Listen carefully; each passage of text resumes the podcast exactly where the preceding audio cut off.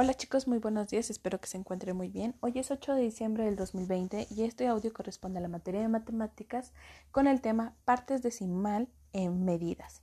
Los números decimales se obtienen a partir de una división de una unidad en 10 partes iguales, lo cual correspondería a decir que son décimos. 100 partes iguales serían centésimos y si partimos esta unidad en mil partes iguales serían milésimos.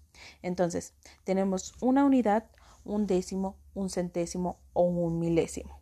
¿Sale? Estas, estas fracciones, eh, esta información también se las puse en su cuadernillo de trabajo para que ustedes la tengan continuamente y la puedan trabajar cuando la necesiten. Cuando se realiza una medida de longitud, peso, capacidad o tiempo, que ya es las que hemos estado viendo, y, la medida no puede representarse en un número entero, se debe de utilizar los números decimales. ¿Qué quiere decir esto? Bueno, por ejemplo, un niño mide 1.32 metros, es decir, un metro con tres décimos y dos centésimos de metro.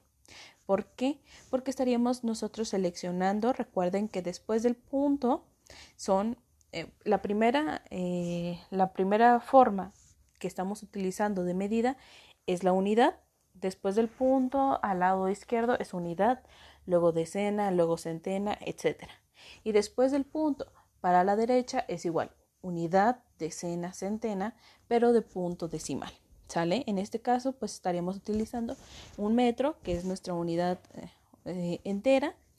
Y luego si dice que mide 32 centímetros, entonces estaríamos diciendo que son 3 décimos, porque 3 por 10 serían 30, y 2 centésimos, que serían la, la siguiente parte de nuestra unidades de medida, en el cual pues está la parte de dos centésimos.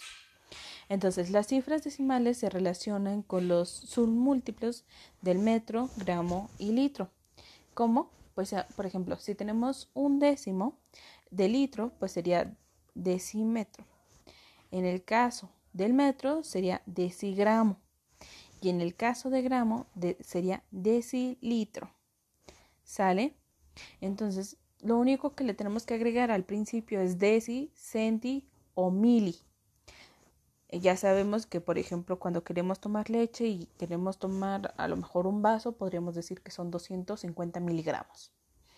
Eh, o 200, perdón, 250 mililitros, porque está en litros la leche. Entonces, esta es la forma en cómo se puede representar las, las medidas en forma decimal en décimos, centésimos o milésimos y depende de si se está trabajando el litro, el metro o el gramo.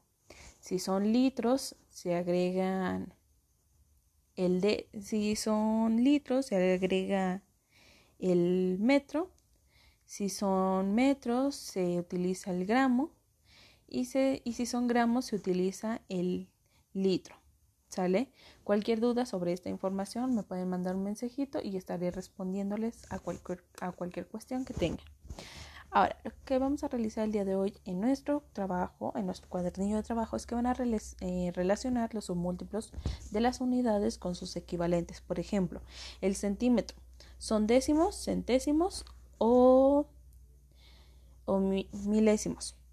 Y así se van a ir con cada una.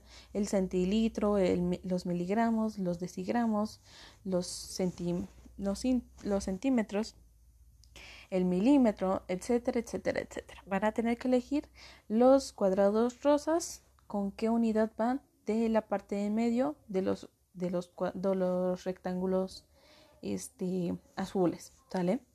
Si tienen duda, envíenme igual un mensaje y luego van a, van a tener que responder la actividad número 20 que dice pinta en cada uno de los recuadros la fracción que se te indique. En este caso viene la fracción o viene eh, la cantidad en la parte de arriba de cada figura. En este caso dice una unidad. ¿Cuántos cuadrados vas a tener que iluminar? ¿Uno o dos? La siguiente dice siete décimos. ¿Qué cantidad vas a iluminar? 7 o vas a iluminar 10. Y por último, la última actividad que estarías, este, que, que tendrías que colorear, eh, dice 28 centésimos. ¿Cuál es la cantidad que vas a recolorear? ¿El 28 o vas a colorear 100 cuadrados?